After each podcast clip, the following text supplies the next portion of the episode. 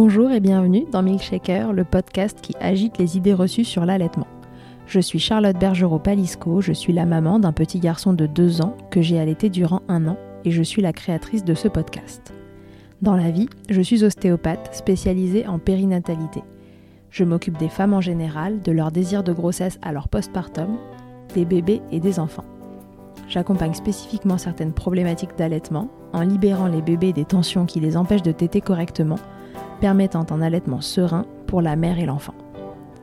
Au fil des consultations, je me suis rendu compte que le principal frein à l'allaitement, c'était le manque d'informations, de partage d'expériences et de vécu dans une société où l'allaitement n'est pas une norme. Je vous propose donc d'interroger avec moi des mamans et des papas sur leurs expériences, mais aussi de vous informer auprès de professionnels spécialisés en allaitement. Mon objectif est simple, vous informer, vous donner les clés pour faire des choix en conscience, Banaliser l'allaitement sous toutes ses formes, vous le rendre plus accessible, plus facile et alimenter ce fameux village dont on a tant besoin pour élever un enfant. Marie Ruffier-Bourdet, alias Ergomums, est ergothérapeute spécialisée en périnatalité. Elle définit l'ergothérapie comme une profession de santé qui est en lien avec l'occupation humaine. L'ergothérapeute va donc faire une évaluation organique, pardon, sensorielle, motrice et cognitive pour comprendre pourquoi une des occupations de la personne dysfonctionne. Et les occupations chez les bébés, elles sont nombreuses. Sommeil, alimentation, le change, la toilette et les jeux, entre autres. Nous allons donc nous intéresser dans cet épisode plus particulièrement à l'alimentation et à l'allaitement. Marie va vous expliquer dans les grandes lignes les signes ou les symptômes que vous allez pouvoir retrouver chez votre bébé et qui vous laisseraient penser qu'il pourrait présenter une hypo ou une hypersensibilité et sensorialité, et comment cela peut mettre à mal votre allaitement ainsi que les autres occupations de votre enfant. Aujourd'hui, j'apprends avec vous et je vous souhaite une belle écoute. Bonjour Marie, bienvenue dans Milkshaker. Bonjour. Marie, tu es donc ergothérapeute. Est-ce que tu peux nous présenter euh, ce que c'est que l'ergothérapie? Alors effectivement, l'ergothérapie en France est très mal connue et d'autant plus dans tout ce qui est périnatalité et accompagnement et prise en soin du jeune enfant. Donc l'ergothérapeute, c'est un professionnel de santé euh, qui est en lien avec l'occupation humaine. D'ailleurs, en, Amérique, en Angleterre, on, nous appelle les occupationnels thérapistes. Euh, donc l'occupation, c'est les activités humaines, c'est-à-dire toutes les activités qu'on va pouvoir faire au cours de notre journée. Euh, et donc les ergothérapeutes prennent en, soin les bébés, puisque les bébés ont beaucoup, beaucoup d'occupations humaines, euh, comme le sommeil, l'alimentation, le change, la toilette, euh, le jeu, la mobilité euh, et tout le développement sensoriel qu'il peut y avoir. Donc les ergothérapeutes vont pouvoir évaluer en fait au niveau organique, sensoriel, motrice et cognitive, afin de comprendre pourquoi une occupation dysfonctionne. Par exemple, un bébé qui aurait des difficultés à manger, euh, que ce soit à être allaité ou à prendre son biberon, l'ergothérapeute va répondre à la question euh, il ne mange pas bien, euh, de la même façon qu'un bébé qui ne se mobiliserait pas, qui ne serait pas dans le jeu, on pourrait essayer de répondre à cette question des parents qui nous diraient bah, je ne comprends pas, il n'arrive pas à se déplacer pour voilà pour, pour venir, il n'arrive pas à prendre quelque chose dans ses mains pour jouer eh bien l'ergothérapeute va euh, évaluer la personne, son environnement, afin de ce que nous on appelle avoir une performance euh, occupationnelle. Donc ça veut dire pour l'alimentation avoir une alimentation sereine, mais aussi en quantité pour grandir et grossir. Ok, très bien. Donc finalement, ça s'occupe euh, du bébé sur, sur tous ces... Enfin, du bébé et de l'adulte aussi après, j'imagine, mais toi, tu es spécialisée en périnatalité. Oui, totalement. Ouais, c'est ça. Je suis spécialisée, moi, je en pédiatrie, donc je vois pas d'adultes. Mais effectivement, euh, j'ai envie de dire, de la naissance à la mort, on a des occupations. Et, euh, donc, l'ergothérapeute peut y répondre. La particularité un peu de la périnatalité, ça va être en ergothérapie qu'on on va parler de co-occupation, euh, parce qu'on mmh n'accompagne pas qu'un bébé dans les occupations, on accompagne aussi ses parents. Et donc, euh, il y a toute une guidance parentale aussi à, installer avec, euh, avec les parents pour justement améliorer les occupations de la vie quotidienne. Très bien. Donc, Marie, on s'était dit aujourd'hui qu'on allait parler de l'impact de la sensibilité et de la sensorialité euh, d'un bébé et d'un bambin ensuite dans l'allaitement. Qu'est-ce que c'est qu'un trouble sensoriel ou sensitif chez un bébé? Dans les grandes lignes, est-ce que tu peux nous expliquer? Alors, un trouble du processus sensoriel, ça va être un bébé qui va avoir des difficultés et dans la modulation sensorielle. Alors, pour, euh, on connaît bien la modulation sensorielle sous le terme d'hyperréactivité ou d'hyporéactivité. C'est-à-dire que c'est des bébés qui vont soit surréagir à tout euh, sans arriver à se moduler. C'est-à-dire qu'on sait qu'au début, un bébé va surréagir à, à des sons, à des choses, mais que petit à petit, il va y avoir une modulation qui va se faire au niveau du cerveau où le bébé va s'habituer euh, aux choses qui ne sont pas perçues par son cerveau comme dangereuses. Si ça continue à être perçu par le cerveau comme dangereuse, euh, comme par exemple un bébé qui aurait une hyper-réactivité dans la bouche, il va continuer à surréagir à chaque sollicitation orale. Et donc, ça va impacter euh, soit la mise en bouche du mamelon, soit la mise en bouche d'une tétine ou encore d'une cuillère pour avoir, pour pouvoir se nourrir de façon performante en fait. Euh, et après, on a quelque chose qui est moins connu dans la modulation sensorielle, ce sont les hyporéactivités, c'est-à-dire un bébé qui va moins percevoir, voire pas percevoir du tout les stimulations sensorielles qui lui arrivent. Et donc, si je les perçois pas, je peux pas y répondre. Donc, si je n'arrive pas à sentir ce qu'il y a dans ma bouche, je ne peux mhm. pas déclencher une réponse motrice adéquate. Donc, je ne vais pas téter correctement si je n'arrive pas à percevoir où est le mamelon dans ma bouche, par exemple. Ok. Donc ça, c'est les troubles de la modulation. Et après, tu as les troubles de la discrimination, c'est-à-dire que c'est plus, euh, c'est plus haut au niveau cognitif, la discrimination. C'est, euh, mhm. pour vous donner une idée, la discrimination, c'est quand je mets ma main euh, dans mon sac, j'arrive à inhiber certaines sensations, certaines stimuli qui m'arrivent pour arriver à trouver mes clés et j'ai pas besoin de ma vision. D'accord? Donc j'ai plein d'autres sens qui vont venir en fait me donner des informations. Et donc le bébé, quand il a quelque chose dans la bouche, il va pouvoir inhiber le bruit qui est autour ou la vision de quelque chose pour réussir à percevoir si c'est de la purée, si c'est un morceau, si c'est une tétine, si c'est le mamelon de maman. En fait, il va discerner un petit peu tout ça. Et le bébé qui a un trouble du processus sensoriel peut être bien plus en difficulté pour faire ce discernement-là, par exemple. D'accord. D'où ça vient ces troubles de de la régulation sensorielle alors, on ne sait pas trop encore, euh, c'est-à-dire que je ne pourrais pas donner une réponse euh, claire et précise. Euh, Alors, d'où ça pourrait venir on sait qu'il y a des zones cérébrales qui sont différentes chez ces bébés-là et que forcément, on va y avoir quelque chose au niveau du développement quand le bébé est dans le ventre de maman par rapport au mmh cerveau. Euh, on imagine peut-être, on retrouve des fratries euh, ou des parents qui ont les mêmes troubles un peu du processus sensoriel, donc on peut s'interroger peut-être sur euh, quelque chose de génétique qui s'exprimerait ou pas mais bon, ça, c'est que mmh des peut-être, hein. euh, en tout cas. Euh, et puis, euh, je pense aussi qu'il y a tout ce qui est des, des, bébés qui vont peu bouger dans le ventre. Des on sait que les bébés prématurés aussi ont beaucoup plus de risques de développer un trouble du processus sensoriel. des bébés qui vont être coincés, qui vont avoir des, voilà, des, des, des restrictions au niveau de leur mouvement. On sait un peu tout ça, mais après savoir de qui fait quoi, qui engendre quoi. Pour l'instant, j'ai rien donné de, enfin j'ai rien lu de très précis qui pourra affirmer quelque chose. On pourrait dire que c'est multimodal, quoi, en fait. D'accord. Pour une maman allaitante qui se, qui aurait des, soucis, euh, comment, euh, qu'est-ce qu'on va pouvoir observer euh, dans l'allaitement qui peuvent laisser penser qu'il y a un trouble de ce style-là? Alors, Déjà, il peut y avoir d'autres aussi, euh, c'est-à-dire qu'on peut avoir d'autres occupations qui vont nous, nous interpeller chez ce bébé. Euh, par exemple, les bébés qui vont avoir être, besoin de beaucoup être portés ou beaucoup être euh, bercés ou qui vont détester le change parce que au niveau sensoriel ça les agresse ou au contraire qui vont détester être portés parce qu'au niveau vestibulaire ça leur donne une insécurité gravitationnelle qui est énorme et qui n'arrive pas à moduler par exemple. Donc déjà, il peut y avoir des pistes aussi dans d'autres occupations. Et après, dans l'allaitement, eh bien, on peut avoir des suctions qui vont être euh, mauvaises parce que, par exemple, le bébé a tellement une hyperréactivité dans la bouche qui ne va pas amener le mamelon au niveau du palais mou parce que ça peut déclencher des réactions de défense et qui va donc mhm. garder le mamelon en début de bouche malgré que organiquement, il ait la capacité de mettre en place une bonne succion, par exemple. D'accord. Ton bébé peut être très bien anatomiquement pour avoir une bonne succion, mais ne pas arriver à placer les choses correctement de par ce trouble sensoriel. Exactement, exactement.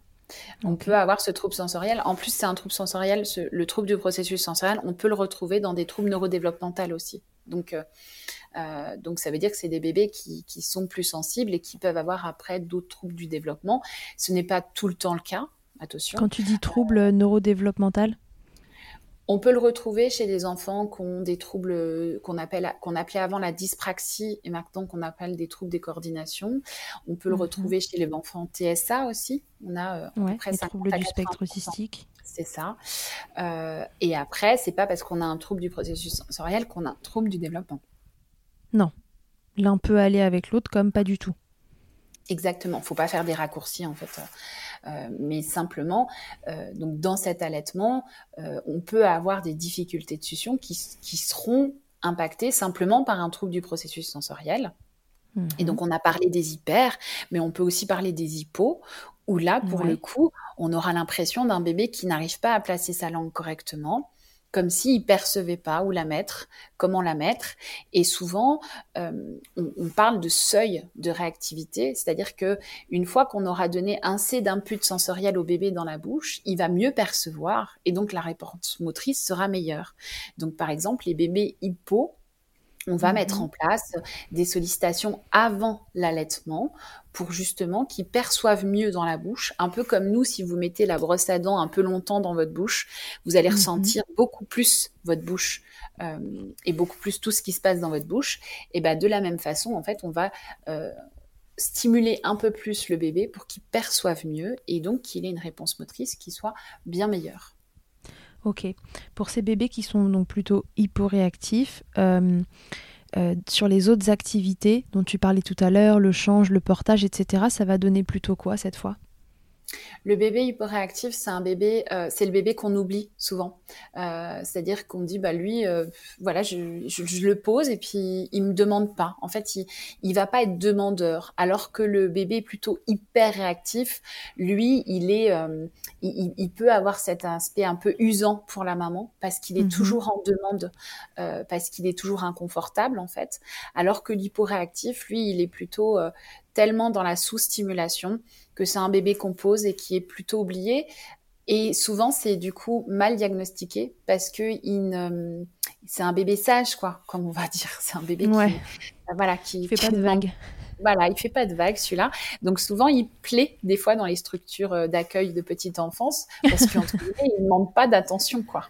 Alors ah, que ça s'est bien passé la journée de chouchou. Bah, exactement, ça s'est très bien passé. Il a été très calme, il n'a pas bougé. Et, et ça, c'est des bébés qui m'inquiètent un petit peu euh, et j'ai l'exemple d'un bébé en crèche euh, euh, qui effectivement était plutôt hyporéactif au niveau tactile. Et il a fallu qu'on aille stimuler beaucoup beaucoup ses mains. Et à partir du moment où on a stimulé sa main, on a déclenché le main-bouche. Et donc elle s'est mise aussi à mieux manger parce que du coup ben la bouche était sollicitée alors qu'avant elle n'était pas du tout sollicitée avec un bébé qui était en schéma de chandelle quoi et qui restait comme ça. Et là, du coup, elle s'est regroupée simplement parce que elle a appris à percevoir avec ses mains et qu'elle pouvait aller chercher des choses à droite, à gauche, les ramener dans sa ligne médiane et puis, du coup, les porter à sa bouche. Ok. Est-ce qu'on peut du coup refaire juste un petit euh, point route hyper hypo pour que ce soit euh, un petit peu euh, voilà facile à, à, redécrire pour les parents? Donc hyper réactif, qu'est-ce qu'on note dans, dans, la vie d'un bébé et hypo, qu'est-ce qu'on qu'est-ce qu'on remarque? Hyper réactif, donc c'est un bébé qui va être beaucoup en défense. Qui dit beaucoup en défense dit un bébé qui peut pleurer souvent, euh, qui peut sembler être inconfortable, inconsolable, euh, parce que justement tous ses sens, en fait, peut-être la graisse, tout ce qui lui arrive la graisse, euh, et il va falloir trouver une modalité qui va être régulatrice pour ce bébé. Donc ça peut être des fois le portage pour certains bébés ou le balancement. Mais en fait, l'idée euh, en tant qu'ergothérapeute, c'est d'accompagner ces parents qui sont pour le coup, quand ils ont un bébé hyper réactif, un peu à bout, parce que toutes mm. les occupations sont impactées et que tout est compliqué avec ce bébé des fois. C'est compliqué de prendre la voiture, c'est compliqué de le changer, c'est compliqué de lui donner à manger. Euh, et que pour le coup, ces parents, ils ont besoin d'être accompagnés euh, par un ergothérapeute formé en intégration sensorielle, parce que c'est aussi une formation euh, euh, spécifique. Hein. On est informé au début dans nos études, mais on n'est pas formé apprendre ensuite. mais en tout cas, il faut pas hésiter quand on a un bébé qui, qui est vraiment très défensif à aller voir un ergothérapeute qui aussi pourra renvoyer vers d'autres professionnels parce que ben, un hypersensible, un hyper réactif, il y a peut-être d'autres causes, c'est-à-dire que c'est un peu l'effet domino comme on disait, mais il y a peut-être d'autres causes qui fait que ce bébé est hypersensible et qu'il va falloir traiter, sinon on gardera un bébé qui de toute façon sera hypersensible. D'accord. Et dans l'allaitement, on avait dit c'est un bébé euh, qui va euh, plus facilement euh, alors lui, c'est pas qu'il n'arrive pas à placer le, sein, c'est que ça, pareil, ça l'irrite en fait. Donc il est ça l'irrite. Hein. plus de réflexes nauséeux. Ouais, il peut être. Alors, c'est un bébé qui va être, qui va avoir tendance à être plus sensible quand même dans la bouche. Hein. Euh, mhm. c'est un bébé qui peut être très souvent au sein parce que comme sa succion, elle sera pas terrible, euh, il va quand même demander beaucoup, beaucoup à être au sein. En plus, on sait que la succion non nutritive va avoir un aspect quand même régulateur euh, sur le système nerveux et que ces bébés un peu hyper réactifs, eh ben, ils vont avoir besoin de cet aspect régulateur un petit peu de la succion nutritive. Euh, et puis donc on a un bébé qui peut ne pas trop prendre de poids, une maman qui, qui a une lactation qui sera pas terrible non plus, euh, parce qu'en fait il va mettre en place des comportements d'évitement, euh, qui peut être la succion, ça peut être aussi un bébé qui se défend à être au sein, qui se met en mhm. hyper extension en fait, ou des choses comme ça, qui va avoir des attitudes très très défensives en fait quand on va l'amener au sein. Et alors à l'inverse, maintenant, si on a tout dit sur les hyperréactifs, on refait un petit point hypo. Donc l'hyporéactif, comme je disais, c'est ce, j'aime pas le terme, ce bébé sage, quoi, ce bébé sage, ce bébé calme. on met des grands guillemets euh, sur sage. Voilà, on met des guillemets, mais c'est vraiment dans ce qu'on va retrouver en fait dans la description de ce bébé, euh, ce bébé qui qui va peu attraper, peu suivre des yeux, peu euh, qu'il va falloir surstimuler. C'est-à-dire quand je le mets au sein, ça t'aide pas vraiment très bien. Euh, faut, faut le stimuler beaucoup plus pour qu'on ait euh, euh une succion euh, euh, qui soit un peu mieux. Mais la succion sera pas terrible non plus parce que même au niveau des pressions euh, qu'il va pouvoir faire, des pressions mmh. alternatives lors de la succion, ben, comme il perçoit mal la force qu'il va mettre, que ce soit dans, le, dans le placement de sa langue, que ce soit dans ses pressions, sera pas correct. Donc on, a un bébé qui peut aussi entraîner donc une mauvaise succion, mais aussi des douleurs à la maman parce que en fait il va pas bien placer sa bouche quoi c'est les bébés des fois où, on n'arrive pas à leur faire bien placer la bouche au niveau de l'allaitement. Et si la maman est mal accompagnée, elle peut avoir des crevasses, des choses comme ça aussi, parce que le bébé ne se positionne pas bien. Oui, il se rend pas vraiment compte de ce qu'il fait. Non, il perçoit mal. Et tant qu'on aura beau essayer de le remettre, euh, ou tu vois, de remettre les lèvres, d'essayer de remettre la langue ou les choses comme ça, tant que de toute façon il percevra pas mieux, pour lui, ça sera compliqué. on le positionne bien, ok, ça marche, mais ça sera compliqué en fait à chaque fois qu'il se positionne bien correctement lui en fait. C'est un peu euh, pour, pour un peu visualiser, c'est comme quand tu as des fourmis dans le bras et que tu sais pas trop si c'est fléchi, si tu as les mains, tu sais que tu veux attraper quelque chose mais que tu as les mains ils sont un peu endormis euh, c'est tout endormi. Voilà, c'est tout endormi et donc tu, tu, vas lâcher le truc ou tu vas pas faire la bonne préhension. Et eh ben c'est un peu ça en fait, euh, ce bébé là. Et donc et donc, c'est un bébé qui, qui peut être demandeur, euh, parce que tu as des bébés hypo qui peuvent être en recherche sensorielle pour se calmer, euh, mais tu as des bébés hypo qui, qui subissent un petit peu leur... Euh, qui subissent cette hyporéactivité, et c'est ces bébés très sages, en fait, qui vont... D'accord. et là, au change, ça va pas être un bébé particulièrement problématique, il va plutôt se laisser faire. non, mais il va, il va avoir besoin de portage celui-là ou pas? Non, on a dit. Alors, il peut s'il est dans la recherche. C'est-à-dire qu'un bébé ah, qui serait et ouais, c'est alors c'est ça la complexité, c'est que dans l'hypo, tu as l'hypo qui qui subit son seuil, c'est-à-dire que voilà, c'est et puis tu as l'hypo qui recherche en fait à, à atteindre son seuil. Et celui-là, par exemple, s'il est un peu hypo au niveau vestibulaire, il peut très bien demander de beaucoup de portage par par exemple quoi. C'est un bébé qui va aimer être massé, un bébé hypo parce qu'on lui donne plein d'informations. C'est un bébé qui peut aimer être porté parce que c'est très proprioceptif et là il sent bien son corps. D'accord. Euh, ouais, donc c'est vraiment important quand on voit euh, des, choses. Euh, c'est souvent une addition finalement de, signes qui laissent penser qu'il y a une hypo ou une hyper réactivité parce que j'imagine qu'on peut pas juste dire parce que bébé pleure sur la table à langer qu'il est hyper ou.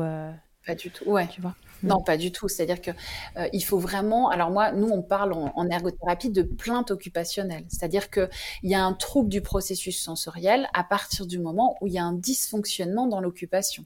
C'est-à-dire mhm. qu'on est tous plus sensibles les uns que les autres. Mais on arrive à s'adapter. Le bébé est déjà un expert sensoriel quand il vient au monde parce que normalement, il a eu un développement sensoriel dans le ventre très tôt, en fait, dès, le premier trimestre. Il y a des choses qui se mettent en place. Mais ce bébé, justement, qui surréagit, qui n'arrive pas à s'adapter ou qui sous-réagit, eh ben, mhm. ça doit nous interpeller euh, aussi à partir du moment où on va avoir des accumulations de plaintes occupationnelles. L'alimentation, effectivement, euh, le change, le portage, enfin, un bébé plutôt hypotonique, enfin, voilà, c'est des petites choses qui peuvent nous. Et encore une fois, l'hypersensible, je pense que les parents qui ont un bébé hypersensible et qui écoutent, ils vont tout de suite se dire euh, ah oui ben là ça me parle. Mais l'hyposensible, c'est plus compliqué. C'est plus compliqué. Parce qu'il a aussi deux moyens de réagir. Il y en a qui recherchent et, puis il y en a qui se laissent un peu subir. Ouais, il a deux moyens de réagir et après lui du coup, il va il va accumuler un petit peu du retard des fois parce que en fait, il il n'a pas interagi avec son environnement. Euh, il, se laisse un peu vivre. Il se laisse un peu vivre parce que ben il perçoit pas très bien ce qui se passe autour. Donc du coup, les réponses sont vraiment pas euh, vraiment pas les réponses qu'on pourrait attendre. Tu vois, on pourrait le traiter de bébé un peu paresseux. Tu vois, c'est ces termes un peu péjoratifs aussi, ce, ce typo réactif euh, qui lui colle de, de, de bébé. Euh, oh, c'est un bébé paresseux, il fait pas, il fait pas d'efforts, tu vois. Enfin, voilà, c'est ce type de bébé là où on va lui mettre un peu des étiquettes qui sont pas top pour lui.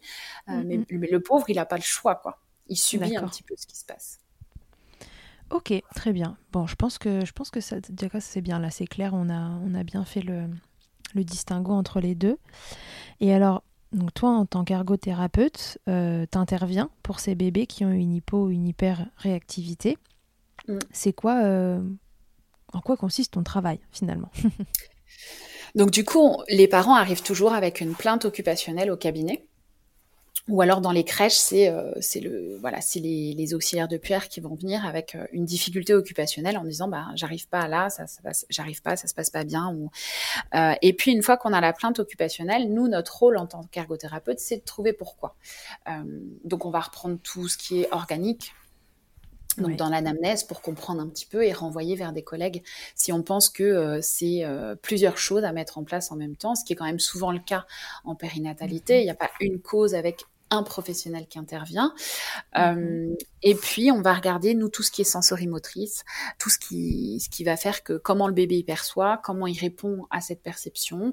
Euh, et puis, avec cette, ce questionnaire occupationnel plus notre évaluation euh, sensorimotrice et organique, on va pouvoir dire comment on va accompagner le bébé et alors, il y a deux champs d'accompagnement. Il y a beaucoup de ce qu'on va appeler une diète sensorielle. C'est une guidance sensorielle à la maison. Et donc, c'est pour ça que chez les tout petits, la présence des parents est complètement indispensable lors de nos séances. On fait tout avec les parents, puisqu'on va leur montrer comment on va euh, faire bouger un petit peu ces seuils, c'est-à-dire que comment on va habituer un bébé hypersensible à ne plus surréagir à certaines choses, et au contraire, comment on va aider un bébé hyposensible à pouvoir mieux percevoir. Euh, et donc ça, c'est des petites choses que les parents vont pouvoir mettre en place à la maison mm-hmm. pour justement faire bouger les seuils parce qu'on sait que c'est pas nous en une fois par semaine qui allons changer en fait ces seuils neurologiques mais on s'appuie donc sur les parents et nous en une sorte de rééducation c'est ça, c'est une rééducation, mais d'un côté, tu as effectivement la rééducation active du thérapeute lors de la consultation, donc là, on mmh le fait nous aussi, c'est-à-dire qu'on va mettre l'enfant dans des situations avec euh, plusieurs modalités d'entrée, c'est-à-dire qu'on va travailler, par exemple, euh, on peut travailler sur des balancelles, on peut travailler sur des ballons, des choses comme ça, pour rentrer le vestibulaire et le proprioceptif en même temps, par exemple.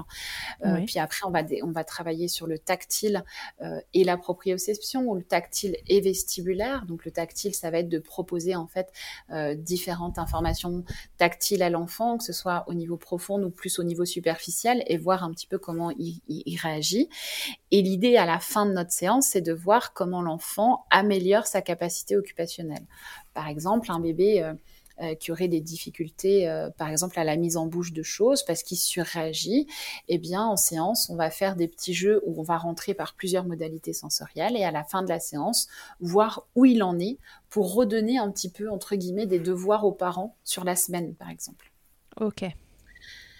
Et donc les parents vont refaire un petit peu en savoir où on en est, c'est-à-dire que là, euh, euh, si on vient sur l'exemple de la bouche de bébé qui serait très très sensible, on va voir mhm. aussi comment on lui propose les sollicitations. Est-ce que, par exemple, si on est dans quelque chose de vestibulaire, ça l'aide à, donc le vestibulaire, c'est vraiment le mouvement.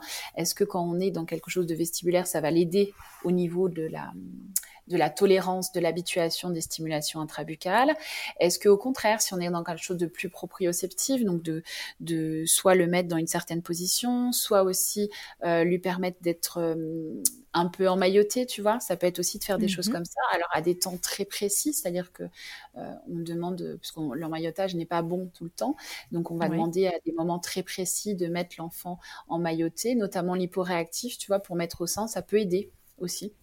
Euh, dans un premier temps, parce que l'idée c'est de faire bouger les seuils. Donc c'est de compenser les difficultés sensorielles, mais mhm. augmenter les seuils ou les diminuer pour, euh, pour justement euh, qu'il y ait une meilleure réponse au niveau occupationnel. Donc on, va interagir sur deux choses et des diètes sensorielles, c'est-à-dire des guidances parentales, mais aussi de la rééducation en cabinet avec le bébé.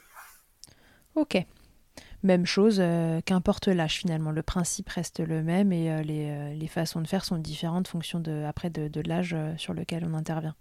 Exactement. On parlait tout à l'heure, tu as parlé rapidement du bébé prématuré qui arrive malheureusement avant l'heure.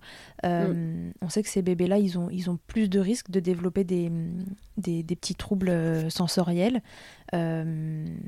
comment on, les prend en charge différemment? Pourquoi cela ont plus de chances de, développer euh, ces troubles-là alors, on sait effectivement que le bébé prématuré a beaucoup plus de risques d'avoir un trouble du processus sensoriel. Et autant aux États-Unis.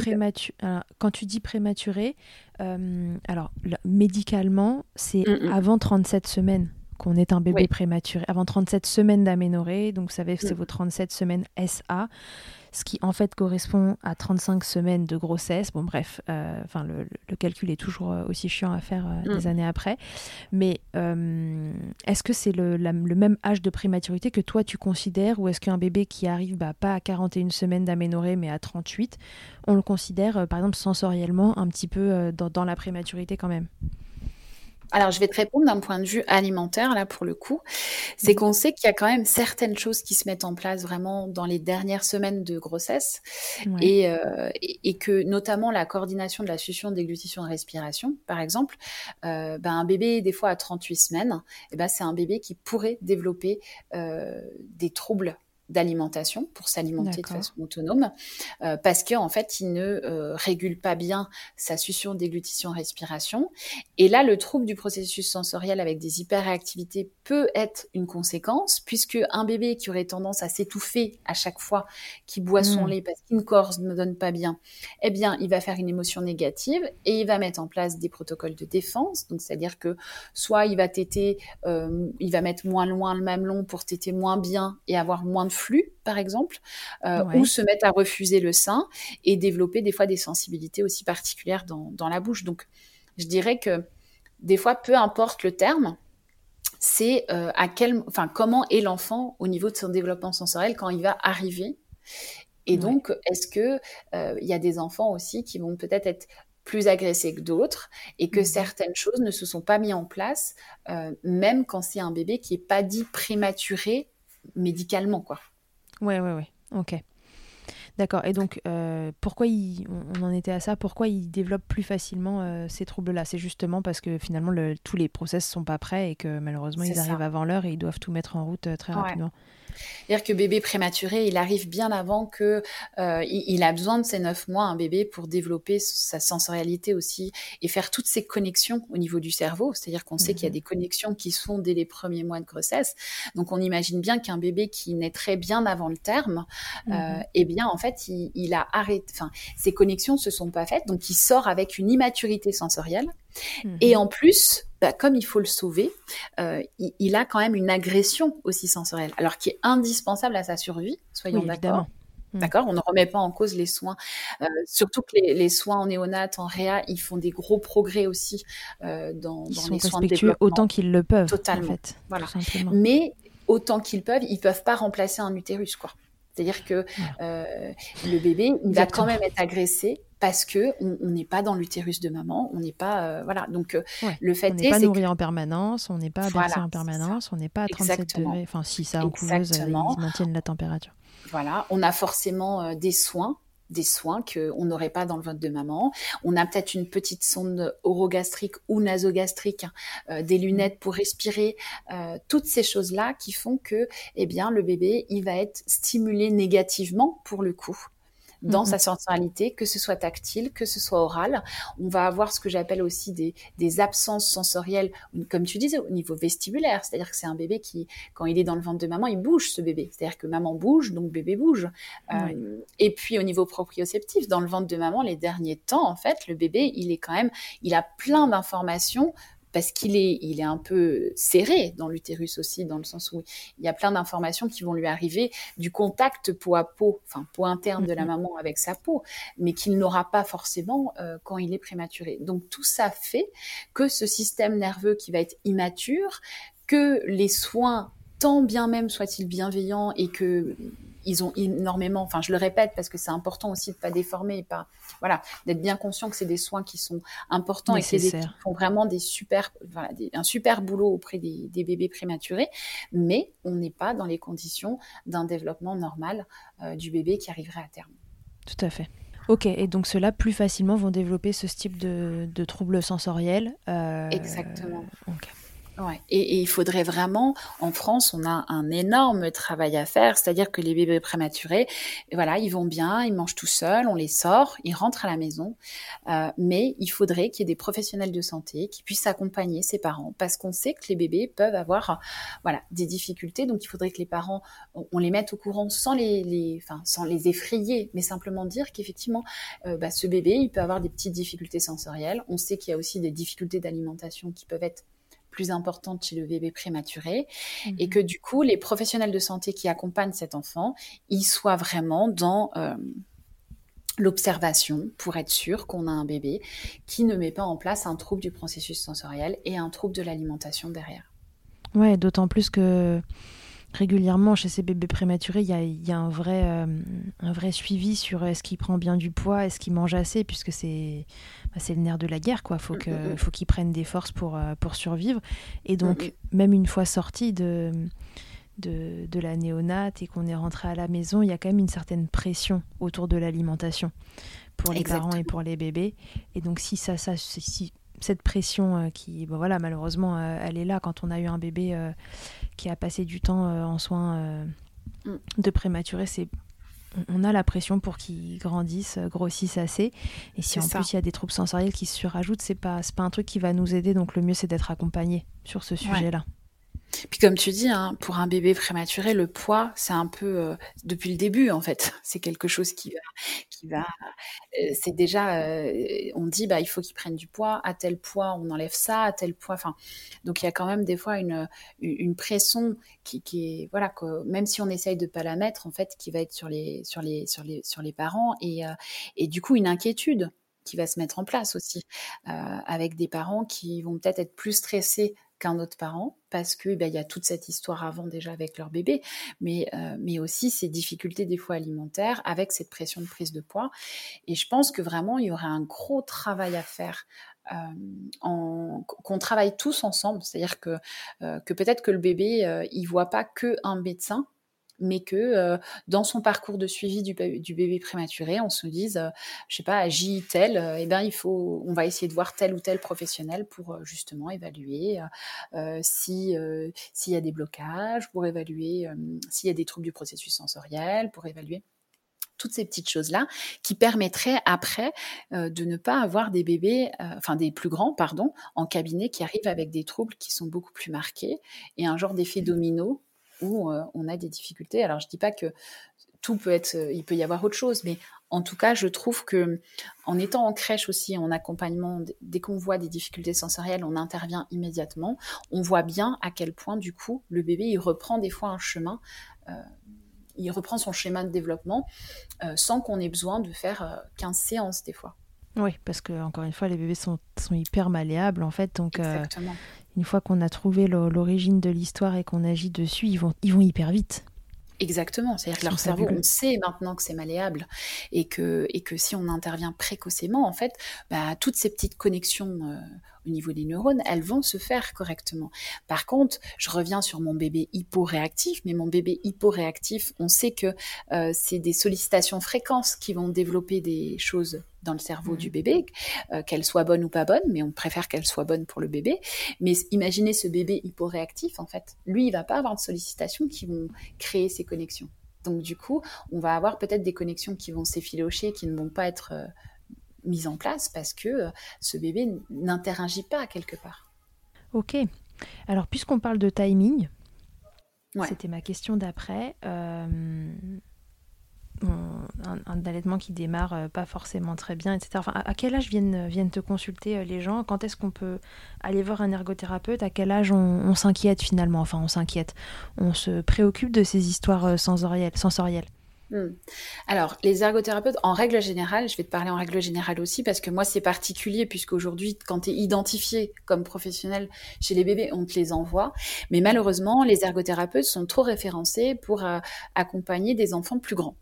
Euh, et donc, euh, les, on est toujours, euh, enfin toujours, et tout le monde est un peu étonné quand tu dis un ergothérapeute peut voir un bébé. Donc pour cela, je vous renvoie sur les données probantes américaines ou anglaises, parce mhm. que bah, les ergothérapeutes en Angleterre, en Amérique, eh ben, ils sont dans les maternités, ils sont dans les crèches, ils sont donc on a déjà une expérience grâce à nos confrères et consoeurs outre-Atlantique. On a une expérience sur euh, l'accompagnement périnatal. Euh, on a des données probantes. On peut s'appuyer sur des livres outre-Atlantique. Et donc, pour vous dire qu'il ne faut pas euh, hésiter à envoyer vers des ergothérapeutes le bébé de façon précoce.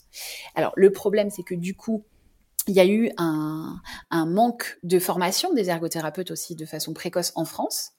Euh, et que bah là, c'est en train de changer, mais il faut que qu'il que, y ait de plus en plus d'ergothérapeutes pour accompagner. Et pour l'instant, déjà, on n'est pas beaucoup, mais en plus, on n'est quand même pas beaucoup à faire de la périnate. Donc, euh, donc là, c'est en train de bouger. Le métier est en train de beaucoup bouger parce que euh, parce que on, fait partie maintenant euh, de l'organisation internationale des ergothérapeutes. Donc, on a le droit de s'appuyer sur toutes les données probantes outre-Atlantique. Mhm. mais c'était pas le cas encore il y a quelques années. Donc ça bouge. Donc un ergothérapeute, c'est dès la naissance jusqu'à la mort. et donc, faut pas hésiter ou quand il y a une plainte occupationnelle, donc des parents qui vous disent oh, là c'est compliqué, euh, faut que je le porte tout le temps, faut que je le berce tout le temps, euh, ou il n'arrive pas à manger, euh, ou même le sommeil, c'est très compliqué le sommeil, j'arrive pas à l'endormir, eh bien l'ergothérapeute va essayer de, de, comprendre au niveau du processus sensoriel, est-ce qu'il n'y a pas un impact qui fait que les occupations dysfonctionnent. Donc je dirais que dès qu'il y a une plainte occupationnelle des parents, eh ben vous pouvez référer à un ergothérapeute formé. D'accord. Pour faire le lien avec euh, d'autres épisodes euh, qu'on a fait précédemment, en particulier sur, euh, sur les freins de langue et les troubles de succion, qu'est-ce que c'est l'impact d'un frein de langue dans tout ça? Eh ben, le frein de langue, donc le frein de langue, il va impacter la sensorialité dès le ventre de maman, en fait. Puisque mmh. on sait que tout ce qui est tac, gustation, mouvement oral aussi, euh, c'est-à-dire que l'enfant, il est capable de laper, le bébé dans le ventre de maman, il est capable de laper quand même plusieurs litres de liquide amniotique, euh, qui va avoir des gestes de succion-coordination, euh, et que s'il a un frein de langue, eh bien tout ça, en fait, va pas forcément s'expérimenter. Donc on peut avoir un bébé qui va déjà, à la naissance, avoir des hyperactivités dans la bouche, parce que en fait, un frein qui serait très restrictif, qui va limiter fortement les mouvements de la langue, euh, donc cette langue qui va être au plancher, qui va pas forcément aller dans toute la cavité euh, buccale, va faire que le bébé va naître avec des hypersensibilités. De plus, tout ce qui va être euh, les limitations aussi et comment bébé va être coincé par ce frein qui va, parce que le gros problème c'est tout ce qui va être coincé aussi et que le bébé va moins bouger, donc moins expérimenter le vestibulaire, moins expérimenter le proprioceptif, moins expérimenter le tactile, et que bah, tout ça fait que euh, le frein, mais tout ce qu'il y a derrière aussi. C'est pas que le frein, c'est-à-dire que le frein, c'est ce qu'on va voir aussi, mais euh, tout, tout, le fait que euh, tout le bébé qui va être bloqué, tout ça, fait que on peut avoir un bébé qui va naître avec des difficultés sensorielles et dans la bouche également aussi.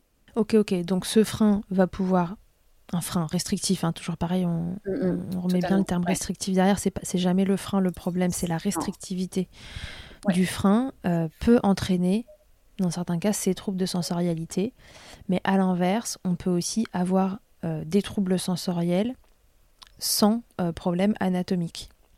Exactement. Et puis peut-être qu'il y a des freins sans troubles sensoriels aussi, c'est-à-dire que on n'a pas de données. Les freins, c'est quelque chose de très récent. Donc, mmh euh, tout ce qu'on dit, c'est un peu conditionnel parce que euh, ça, ne, ça ne sort que de notre expérience clinique pour l'instant. Moi, j'ai pas encore vu de, d'articles scientifiques euh, avec frein, trouble du processus sensoriel où on pourrait vraiment dire, bah, je sais que c'est comme ça, comme ça, comme ça. Mmh Donc, aujourd'hui, je dis, ça pourrait effectivement entraîner parce que dans la clinique, on se rend compte que ça l'entraîne. Mais en tout cas, euh, que ce soit, euh, enfin, je veux dire, quelle que soit la cause, la conséquence, c'est d'accompagner, en tout cas nous, en tant qu'ergothérapeute, l'occupation. Donc, peu importe la cause, si on voit que ce, frein restrictif va entraîner euh, des troubles sensoriels derrière, on peut accompagner effectivement et faire partie d'une équipe pluripro qui va accompagner ce bébé qui a des freins restrictifs et qui a d'autres difficultés des fois aussi. C'est-à-dire que, par exemple, si un ostéo ne débloque pas le bébé, euh, j'aurais beau travailler sur la sensorialité, euh, le fait qu'il y ait des blocages fait que de toute mhm. façon, il ne pourra pas aller expérimenter cette nouvelle sensorialité que je lui donne, par exemple. Mm, mm, Donc, mm. on va être un petit peu dans un cercle vicieux, où le serpent va se mordre la queue et on ne va pas avancer parce qu'en fait, il manque un acteur. Donc, euh, donc c'est aussi pour ça qu'il faut être attentif à. souvent, il n'y a pas qu'une cause, quoi. Ouais, ouais, oui, il y a rarement qu'une cause finalement. C'est un peu ça qu'il faut retenir de, mm, mm, mm. de toutes ces histoires de freins, de sensorialité, de tension. C'est que euh, l'un peut entraîner l'autre, en être complètement indépendant, et que l'idée c'est que, que les thérapeutes aient assez de, de recul sur les situations pour, euh, bah, pour essayer d'accompagner le bébé et les parents sur euh, un ou plusieurs terrains, parce que c'est rarement une seule chose qui, qui génère toutes les autres. Et quand bien même une chose l'aurait généré, peut-être qu'une fois que c'est généré, euh, c'est-à-dire qu'un frein qui génère des troubles de, sensorialité, euh, c'est pas parce qu'on retire le frein euh, et qu'on débloque que la sensorialité, elle se débloque aussi. Exactement, exactement. C'est que c'est que la sensorialité, que, tout ce qui va être euh, hyper réactivité, et eh ben en fait les seuils neurologiques ils, sont ce qu'ils sont. C'est-à-dire que cette hyper réactivité avec ce seuil neurologique bas, il est présent. Donc maintenant il faut habituer l'enfant à justement pouvoir tolérer de plus en plus de choses. Et donc, on a des méthodes, des méthodes micrograduées, d'habituation progressive, en fait, qui vont faire que sans jamais venir agresser le seuil neurologique, c'est-à-dire qu'on veut jamais déclencher des mmh réactions de défense, parce que si on déclenche des réactions de défense, eh ben, le bébé, en fait, il va mettre encore plus euh, d'évitement. Mais en tout cas, il faut faire attention d'augmenter les seuils, toujours en restant infra au niveau du seuil. Et c'est pour ça qu'un professionnel formé, en fait, doit accompagner euh, parce que des fois on va trop vite et, euh, et, que faire des, des, sollicitations sensorielles, eh ben, ça demande d'être accompagné sur euh, la quantité, sur l'intensité, sur la modalité. La modalité, c'est la porte d'entrée, la vision, l'audition. on a sept sens, hein. on en a cinq mmh, mmh, mmh. externes et les deux, les deux internes qui est le vestibulaire et la proprioception. Ouais, le vestibulaire, c'est l'équilibre, hein, au cas où quelqu'un... le, vestibulaire, c'est l'équilibre. Ouais. Et la proprioception, c'est recevoir des informations de, de l'extérieur. Euh, Exactement. Sur nos articulations, nos tendons, nos muscles, ce qui nous permet en fait de pouvoir faire tous les gestes. Et la proprioception, elle est hyper importante quand vous prenez une bouteille d'eau et un œuf. Et vous n'allez pas mmh. serrer de la même façon la bouteille d'eau et l'œuf. Et ça, c'est grâce au retour sensoriel que vous avez eu, puisque si vous donnez un œuf à un tout petit, il va l'écraser. Et puis, il va se rendre compte, quand il aura les capacités de moduler, parce que ça n'arrive pas tout de suite, qu'il va pouvoir serrer moins fort et que s'il serre moins fort, il n'écrase pas son œuf. Mm, mm, mm. Donc, ça va demander euh, tout un travail de déjà d'être exposé et en plus de réussir à bien moduler. Il y a des bébés en fait qui vont pas réussir à moduler et ils vont continuer à faire des, mouvements trop forts, par exemple. Euh, donc, si votre gamin vous, vous écrase un œuf dans les mains, tous les soirs en rentrant à la maison. Alors peut-être que ce n'est pas de sa faute, il ne le fait pas exprès. Appelez Marie. Bah, déjà, au début, il ne fera pas exprès. Vous aurez beau lui dire attention, fais attention, c'est fragile. Il faut qu'il expérimente le fait que ça soit fragile pour que son cerveau ensuite lui donne l'information que c'est fragile. voilà, pas de panique si votre parquet est, huilé au blanc d'œuf. c'est comme le. Il y a des solutions. c'est lourd pour l'enfant, ça n'a pas de. Euh, il, apprend au niveau sensoriel, le c'est lourd ils font leurs expérimentations petit à petit. Et puis comme pour eux, un eh œuf ben, cassé par terre n'est fondamentalement pas un problème. pas du tout, pas du tout. Donc euh, lui, euh, la, conséquence pour lui, l'impact peu, en fait. ok. bon, très bien. Marie, est-ce qu'on a, est-ce qu'on s'est tout dit euh, sur allaitement, sensorialité? Est-ce que tu voudrais, est-ce que tu veux nous redire quelques mots pour nous faire une sorte de résumé, tu vois, et un un petit reminder des, choses importantes à retenir pour les parents comme pour les professionnels qui nous écouteront et qui peut-être euh, connaissent pas l'ergothérapie parce que c'est pas hyper connu. Donc, euh. bah, ce que j'aimerais redire, c'est que effectivement, les ergothérapeutes, c'est aussi pour les bébés, et ça, c'est vraiment quelque chose qui doit être diffusé massivement en France, parce que malheureusement, on est très en retard encore sur ce point-là, mais il y a plein mmh d'autres points où on est en retard. Hein. Euh, que les ergothérapeutes travaillent aussi en pluripro, c'est-à-dire que euh, ben, on va renvoyer forcément vers d'autres professionnels si jamais on a l'impression, et c'est souvent le cas quand même, qu'il faut d'autres professionnels pour accompagner le bébé et les parents. Que aller voir un ergothérapeute, c'est dès qu'on a une difficulté occupationnelle avec son bébé. Donc, euh, mmh je ne vais pas parler de, on ne parle pas de troubles, nous les ergothérapeutes. Je ne vais pas dire s'il a un trouble de l'institution ou quelque chose, mais c'est plutôt si euh, euh, j'ai du mal à dormir, j'ai du mal à manger, j'ai du mal à manipuler, j'ai du mal à jouer, j'ai du mal à me déplacer. Voilà un petit peu les occupations du bébé.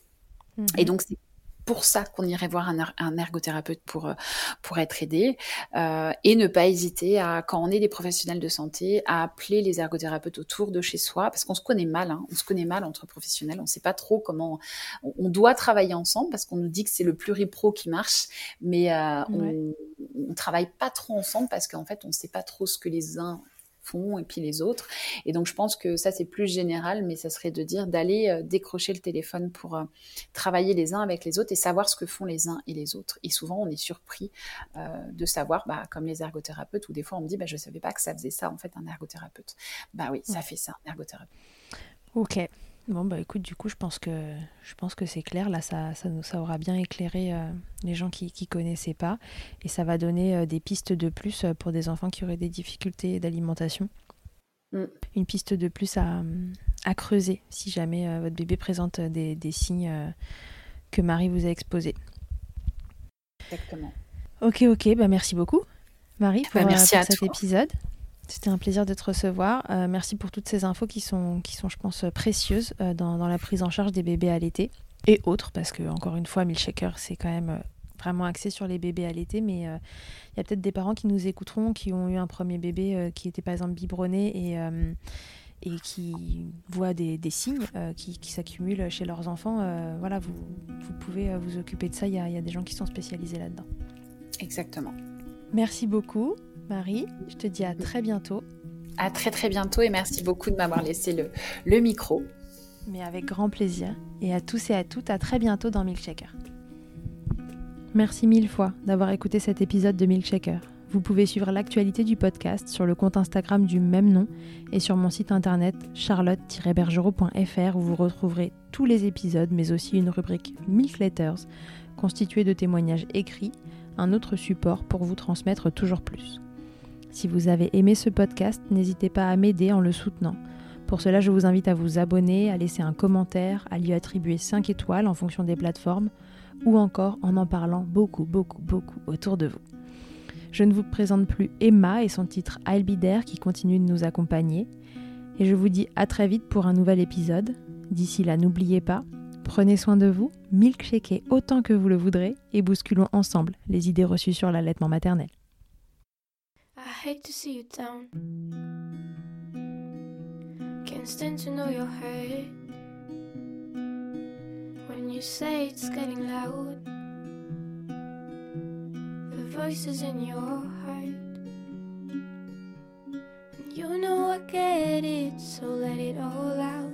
Keep your head up, your masterpiece, and I'll swear that I'll be there by your side.